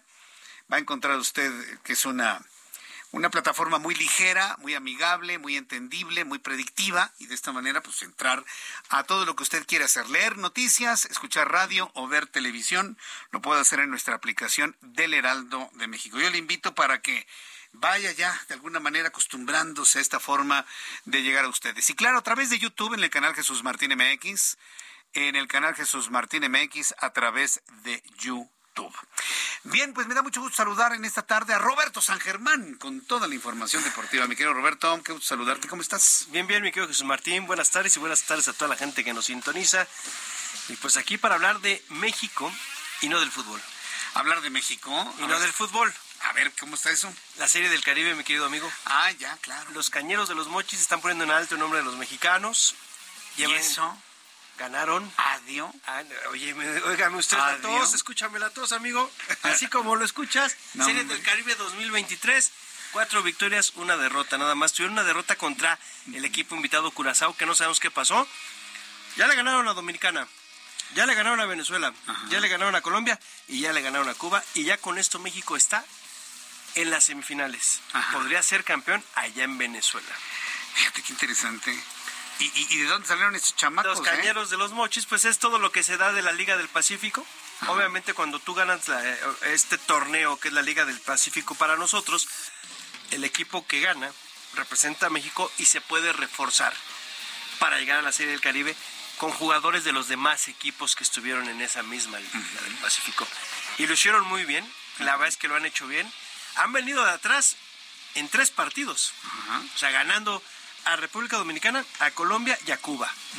A Venezuela le pusieron un buen repasón, no, pero la verdad es que les costaba trabajo. ¿eh? O sea, sí les ha costado trabajo, pero vienen de atrás errores de los otros equipos que han capitalizado.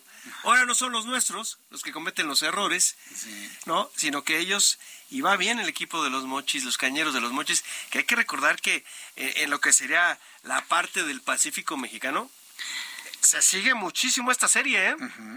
Parecería que no tiene adeptos, pero tú te vas a Sinaloa, a Sonora, a toda esta zona, y lo siguen, o sea, es el evento del año, ¿eh? la, del Pacífico más la del Caribe. Ah, bueno. Entonces, béisbol. Béisbol. Y béisbol de buena calidad, porque además hay que recordar que la Serie del Caribe tiene muy buenos peloteros, liga mayoristas, amigo.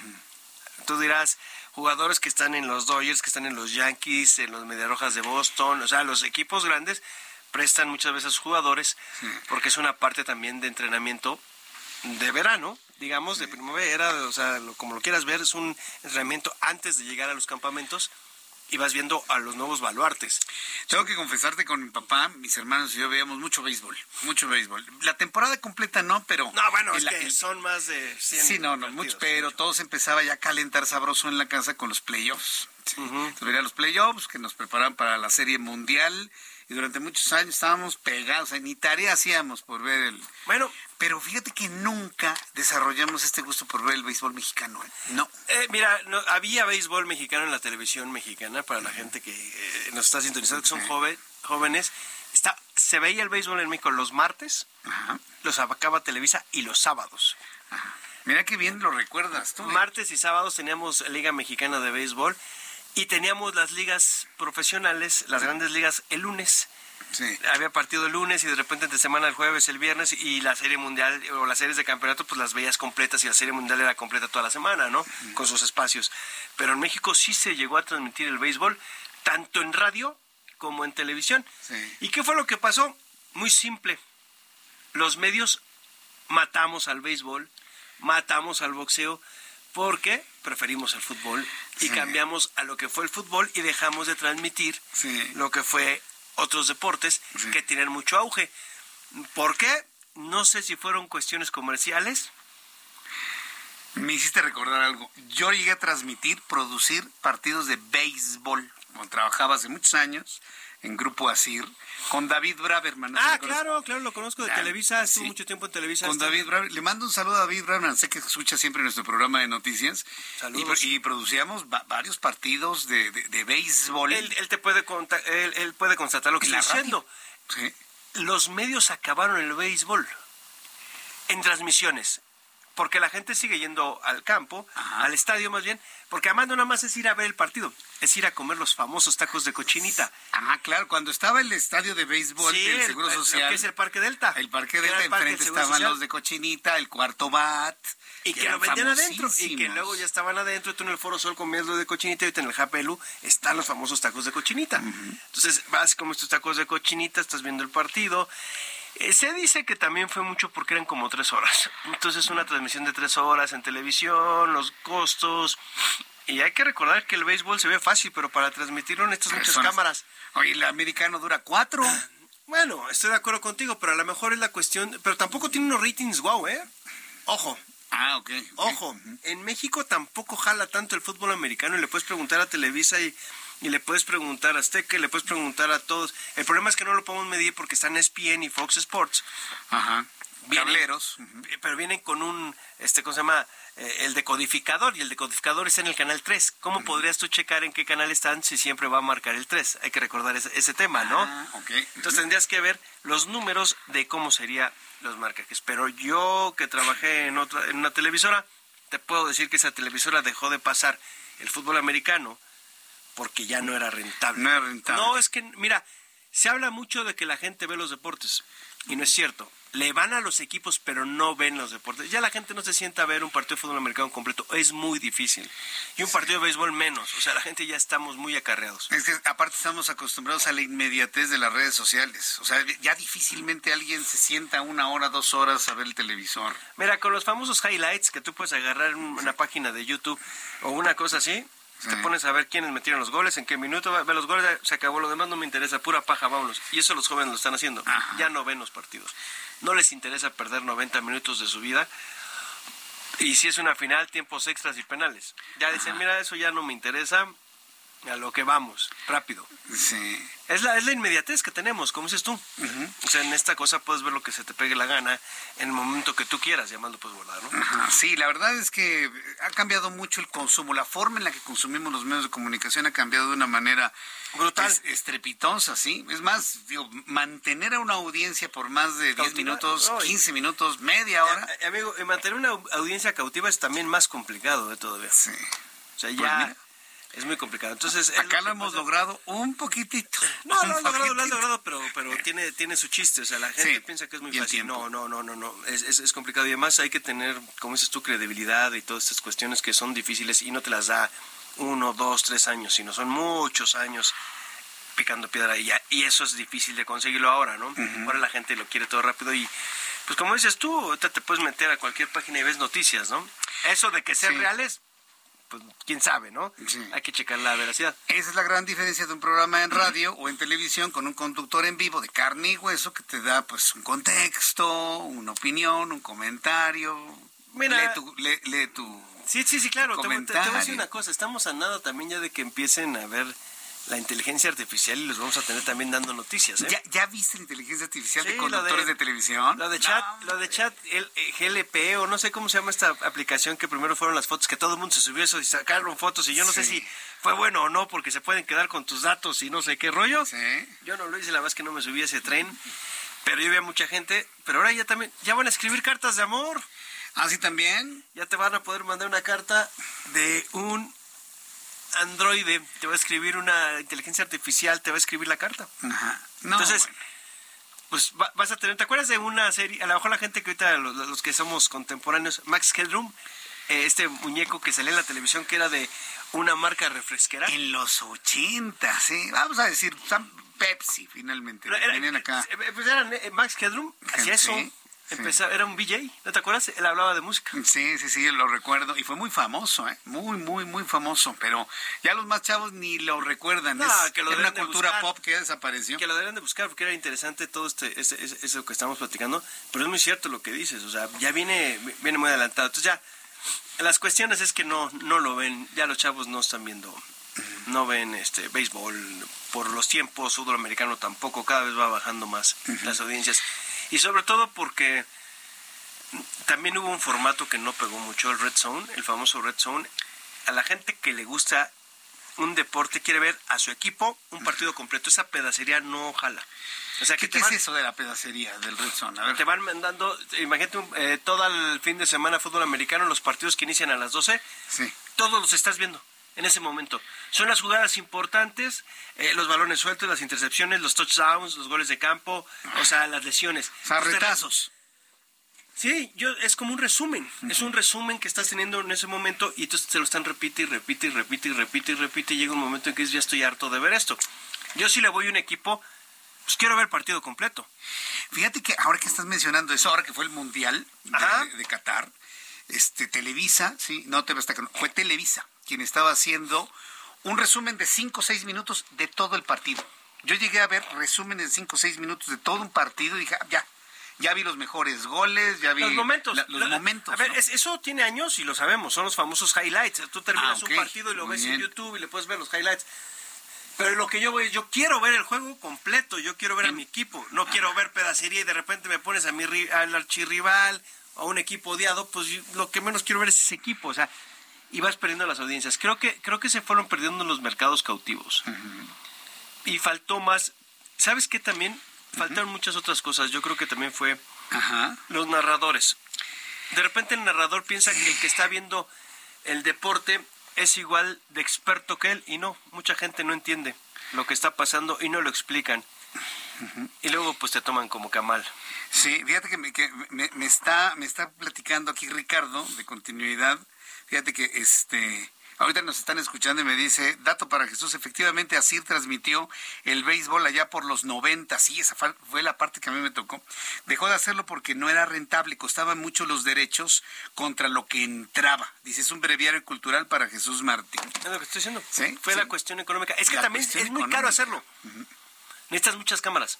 El béisbol es, ahora ya los estadios tienen muchas cámaras, pero el béisbol necesitas muchas cámaras y además una persona que sepa manejar las cámaras. Porque hay que ver desde atrás del catcher, hay que ver el, el- ahora sí que todo lo que está pasando en el diamante, hay que ver el fly, hay que estar viendo todos los hits, hay que ver todo, o sea, la- los dogouts, hay que ver todo. Entonces tienes que estar manejando, switchando es rapidísimo. Batazo, eh, bla, bla, bla. Y entonces las señales. Y luego los derechos de transmisión que tienen los equipos, que ya te los venden muy caros. También pasó eso, o las grandes ligas que te llega, oye, son tantos millones, y no lo está redituando porque tampoco ya los anunciantes no están. Ese es el problema, amigo. Vaya asunto. Pues bueno, mi querido Roberto, muy interesante lo que nos has platicado de cómo están cambiando las audiencias para disfrutar del deporte. ¿eh? Eso casi no se habla y no se comenta en- en, en los medios de comunicación. Y Se pues yo- está perdiendo. Se está perdiendo. Está, está cambiando la ojo, sociedad, ¿no? Ojo, los medios en formato tradicional, tú cada vez ves los ratings y se van perdiendo, ¿eh? Sí, sí. Y ya los formatos tradicionales no es que vayan a acabar. Es como el libro, el libro no se va a acabar nunca. Nunca. Pero va bajando. Pero se venden menos libros. Se venden menos libros, ahora tienes otras aplicaciones, en tu celular ya tienes, tú ya Sí. bajas el Kindle, lo que tú quieras, ya lo ves aquí. La televisión igual, el cine, eh, radio. La radio también. A ver, vamos a poner, nosotros tenemos un rival bien duro, Spotify, Sí. Deezer, esas Sí. plataformas. Perdón. Fíjate que yo no creía mucho en, la- en, las, en estos podcasts, porque la, la radio tiene que ser viva. Estamos aquí en vivo, ¿no? Y en este momento nos habla alguien, nos escribe alguien y contestamos. Sí, en México les ha costado, ¿eh? En Sí. Estados Unidos jalaron mucho más que en México. Los podcasts. Sí, claro. Sí. Y es que en, en- en- en Estados Unidos hay granjas. Sí. Lo que hemos hecho en México es, por ejemplo, este programa a las 8 se convierte en podcast. Eh, híjole, ahí tengo yo mis dudas si sea un podcast eso. O es nada una retransmisión, porque el podcast, creo yo, es otro formato. Más que es donde- breve. es a lo que voy. la que es donde brevedad, de repente. claro.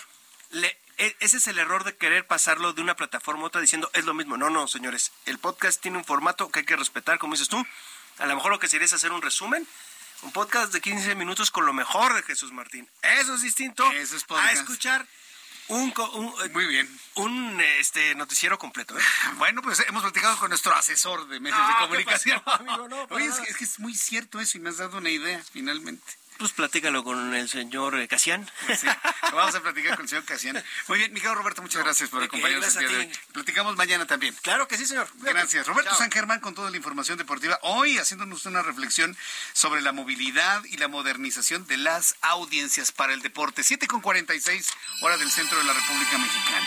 Bueno, quiero informarle que el pasado... El pasado 4 de febrero, sí, el pasado 4 de febrero fue el Día Mundial contra el Cáncer. Bueno, ¿cómo estamos en México en cuanto a cáncer? ¿Cuáles son los principales tipos de cáncer con mayor incidencia, en, por ejemplo, en nuestro país? ¿Y de qué manera pues, se desarrolla una persona, tanto los que viven con cáncer como los supervivientes de cáncer? En la línea telefónica, el doctor Miguel Ángel Flores, médico especialista en oncología médica y medicina interna. Estimado doctor Flores, me da mucho gusto saludarlo. ¿Cómo está? Bienvenido. Mucho gusto, Jesús, eh, acá saludándote a tu auditorio y gusto en, hablar de este tema tan importante. Muchas gracias. Sí, porque con el COVID y con la pandemia de COVID-19 nos olvidamos de muchas enfermedades ¿eh? y nos olvidamos de los problemas cardiovasculares y nos olvidamos de los problemas de alergias y nos olvidamos de los problemas eh, respiratorios y la contaminación. Nos hemos olvidado hasta del cáncer, doctor. A ver, recordemos cómo anda México en esta, en esta enfermedad, en esta este problema de salud pública que tenemos con el cáncer. Así es, Jesús. Y de hecho, como bien lo dices, COVID desplazó un poco en esa en ese ranking que tenemos de, enfermedades más de, muerte en el país. Y precisamente se ubicó en el cuarto lugar, alcanzó en 2020, no lo que fue pandemia. Sin embargo, ahora ya estadísticas ya del año pasado, el cáncer lidera la tercera causa de muerte después de enfermedades del corazón y enfermedades relacionadas a la diabetes. Imagínate, tenemos alrededor de 195 mil casos de cáncer de cualquier tipo en cualquier persona por año en nuestro país. Y de esas 190 se mueren 84 mil, o sea, la, tasa de muerte es siendo alta en nuestro país, ¿no? Y, como te digo, pues sí, el diagnóstico se suele hacer tarde, ¿no? En estos pacientes, ¿por, por, ¿por qué? Por falta obviamente de, de que acude al médico de forma oportuna, de, de hacer los exámenes oportunos, ¿no? Hay más cáncer en México proporcionalmente al crecimiento de la población y en la tabla mundial México estaría de entre los primeros países, a la tabla media o abajo. ¿Cómo, lo ubicamos para entender la prevalencia de cáncer en general en nuestro país? Fíjate que estamos en la en la media, Jesús. No no no es algo tampoco digamos alarmante. Todos los países, incluso en primer mundo, sigue siendo la segunda, tercera causa de muerte. ¿verdad? Eh, es algo inherente, no el cáncer es algo inherente al, al, cuerpo humano y es una enfermedad común en cualquier parte del país, del mundo, digamos. En América, en la América, digamos, en lo que es todo el continente eh, americano, pues ocupa, fíjate, la segunda causa de, enfermedades más frecuentes, ¿no? Incluso cuatro millones de personas en toda América sí siguen afectando por, por esta enfermedad y lo más importante es que afecta también ahorita a personas jóvenes. Más de la mitad de estos casos están en personas menores de 65 años. ¿Qué quiere decir? Gente todavía en, en, con actividades laborales, vida productiva. Entonces, todo esto se ve mermado para la economía de un país, ¿verdad? Sí, a, ver, ¿por qué ha cambiado esa prevalencia del cáncer en personas jóvenes? Yo me he enterado, por ejemplo, de mujeres que antes de los 30 años ya desarrollan cáncer de mama. A ver, ¿Por, qué está sucediendo eso? Fíjate que han cambiado eh, mucho los factores de riesgo. Una persona, hablamos de nuestros abuelos, de nuestros tatarabuelos, qué es lo que nos ha afectado, qué es diferente a ellos, factores de riesgo, sobre todo lo que es la cuestión de alimentación. Tú, eh, como bien sabes, la prevalencia de, obesidad en nuestro país, eso es lo que sigue un aumento. Y eso ha dado a, que se desarrollen tipos de cánceres que desarrollaban las mujeres, como bien lo dices ahorita, de 40, 50 años, ya lo estamos viendo antes de los 40 años. ¿Por qué? Porque si este tipo de factores de riesgo nos impacta en el desarrollo prácticamente de cualquier cáncer, hablando del tema de obesidad, que es lo que más nos ataña en, este, en este país, ¿no? Está altísimo la prevalencia. Ah, ahora, ¿cuáles son los cánceres más prevalentes en México? concretamente en México? ¿Cuál es el cáncer que más nos persigue a los mexicanos? Claro, mira, si lo dividimos por hombres y mujeres, las mujeres el cáncer más común va a ser el de mama, como lo dijiste, y en el caso de hombres el cáncer más común va a ser el de próstata. Sin embargo, lo que es común para los dos, los dos sexos, tanto hombre como mujer, seguiría pulmón y cáncer de colon, ¿verdad? También es otra, esos son los tres tumores más prevalentes en la población eh, mexicana. La verdad es que lo diagnosticamos esto todos los días y que es lo mejor, o sea, lo mejor que hay para esto es que son cánceres que son que se les puede hacer un diagnóstico oportuno. ¿Qué quiere decir? Un paciente que tiene o cumple con criterios de edad, con criterios de factores de riesgo que tenga, puede acudir al médico y el médico hacer, digamos, unas pruebas de tamizaje para descartar que, que tengamos este tipo de, cánceres, ¿no? Así que hay que poner manos a la obra y para eso estamos aquí, para fomentar la, prevención. Pues sí, ahora, eh, el cáncer de pulmón, a, mí me ha llamado poderosamente el, cáncer de pulmón por su gran capacidad metastásica. En, México, ¿cómo andamos con el cáncer de pulmón, doctor? Es el segundo cáncer más frecuente, Jesús, alrededor de 7.400 casos por año fíjate, son, son bastantitos casos, que es lo lamentable de cáncer de pulmón, que el 85% de estos casos los diagnosticamos en etapa, como bien lo dices, metastásica o llamamos avanzada, que esto quiere decir que el cáncer se fue a otros sitios diferentes, en este caso al pulmón o al cerebro, se fue a otros órganos, y por eso tenemos muy poco, o digamos los pacientes tienen poco pronóstico. Eh, pero sin embargo ha habido muchos avances ¿no? en cuanto a tratamientos, en cuanto a terapias, y esto pues alienta mucho no a seguir a seguir eh, sobre todo pues previniendo este tipo de tumores en pacientes que son fumadores sería digamos nuestro principal foco de atención en pacientes fumadores activos bien pues eh, yo quiero agradecer mucho esto ahora que fue el día mundial de contra el cáncer el pasado 4 de febrero para redondear y finalizar, ¿cuál fue la reflexión durante estos días? Es decir, porque no, no debe quedar esto nada más en un día, sino en el resto del año, pero ¿cuál fue la reflexión fundamental para este año 2023, doctor? Así es, Jesús. Por lo más importante de decirles mi mensaje es que de todos esos tumores que hablamos ahorita, 30% de esos tumores son prevenibles. ¿Qué quiere decir? Factores de riesgo que nosotros tengamos, fumar, alcoholismo en, en exceso, obesidad, todo eso lo podemos prevenir. 30% de esos cánceres asociados a los factores los podemos prevenir tratando los factores de riesgo. Y otro 30% les podemos hacer un diagnóstico oportuno. Quiere decir que yo con un estudio puedo darme cuenta si el cáncer se está desarrollando o no. Quiere decir llegamos un 60%. Quiere decir que el cáncer en ese porcentaje lo podemos prevenir. Entonces es un gran mensaje de decir, ¿sabes qué? Yo ya estoy en edad, no me he hecho ninguna revisión, voy a subir porque ya estoy oyendo estos datos. Pues yo le quiero agradecer mucho, mucho su, participación, doctor Miguel Ángel Flores. Eh, aquí en el Heraldo Radio. Le agradezco mucho y seguimos atentos informando al público sobre esta y otras enfermedades. Muchas gracias por su tiempo. Un gusto saludarte. muy bien. Bueno, con esta información hemos llegado al final de nuestro programa del día de hoy. Vale la pena siempre abrirnos a este tipo de temas. Por favor, siempre consulte a su médico. Por favor, sobre todo si padece cáncer, sobreviviente de cáncer, si conoce a alguien, pues ayúdele a mantenerle con esta información. Los espero mañana en punto de las 2 de la tarde, Heraldo Televisión, canal 8.1, 6 de la tarde, Heraldo Radio, en todo México y en los Estados Unidos. Soy Jesús Martín Mendoza, nombre de este gran equipo. Gracias, hasta mañana. Esto fue Heraldo Noticias de la tarde con Jesús Martín Mendoza.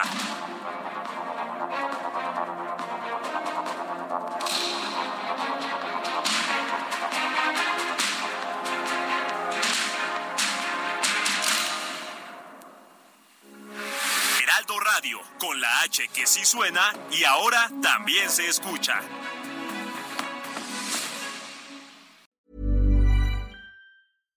When you make decisions for your company, you look for the no-brainers. And if you have a lot of mailing to do, stamps.com is the ultimate no-brainer. It streamlines your processes to make your business more efficient, which makes you less busy. Mail checks, invoices, legal documents, and everything you need to keep your business running with Stamps.com. Seamlessly connect with every major marketplace and shopping cart. Schedule package pickups and see your cheapest and fastest shipping options from different carriers. With rates up to 89% off USPS and UPS rates. And with the Stamps.com mobile app, you can take care of mailing and shipping wherever you are. Make the same no-brainer decision as over 1 million other businesses with stamps.com. Sign up with code program for a 4-week trial plus free postage and a free digital scale. No long-term commitments or contracts. That's stamps.com. Code program.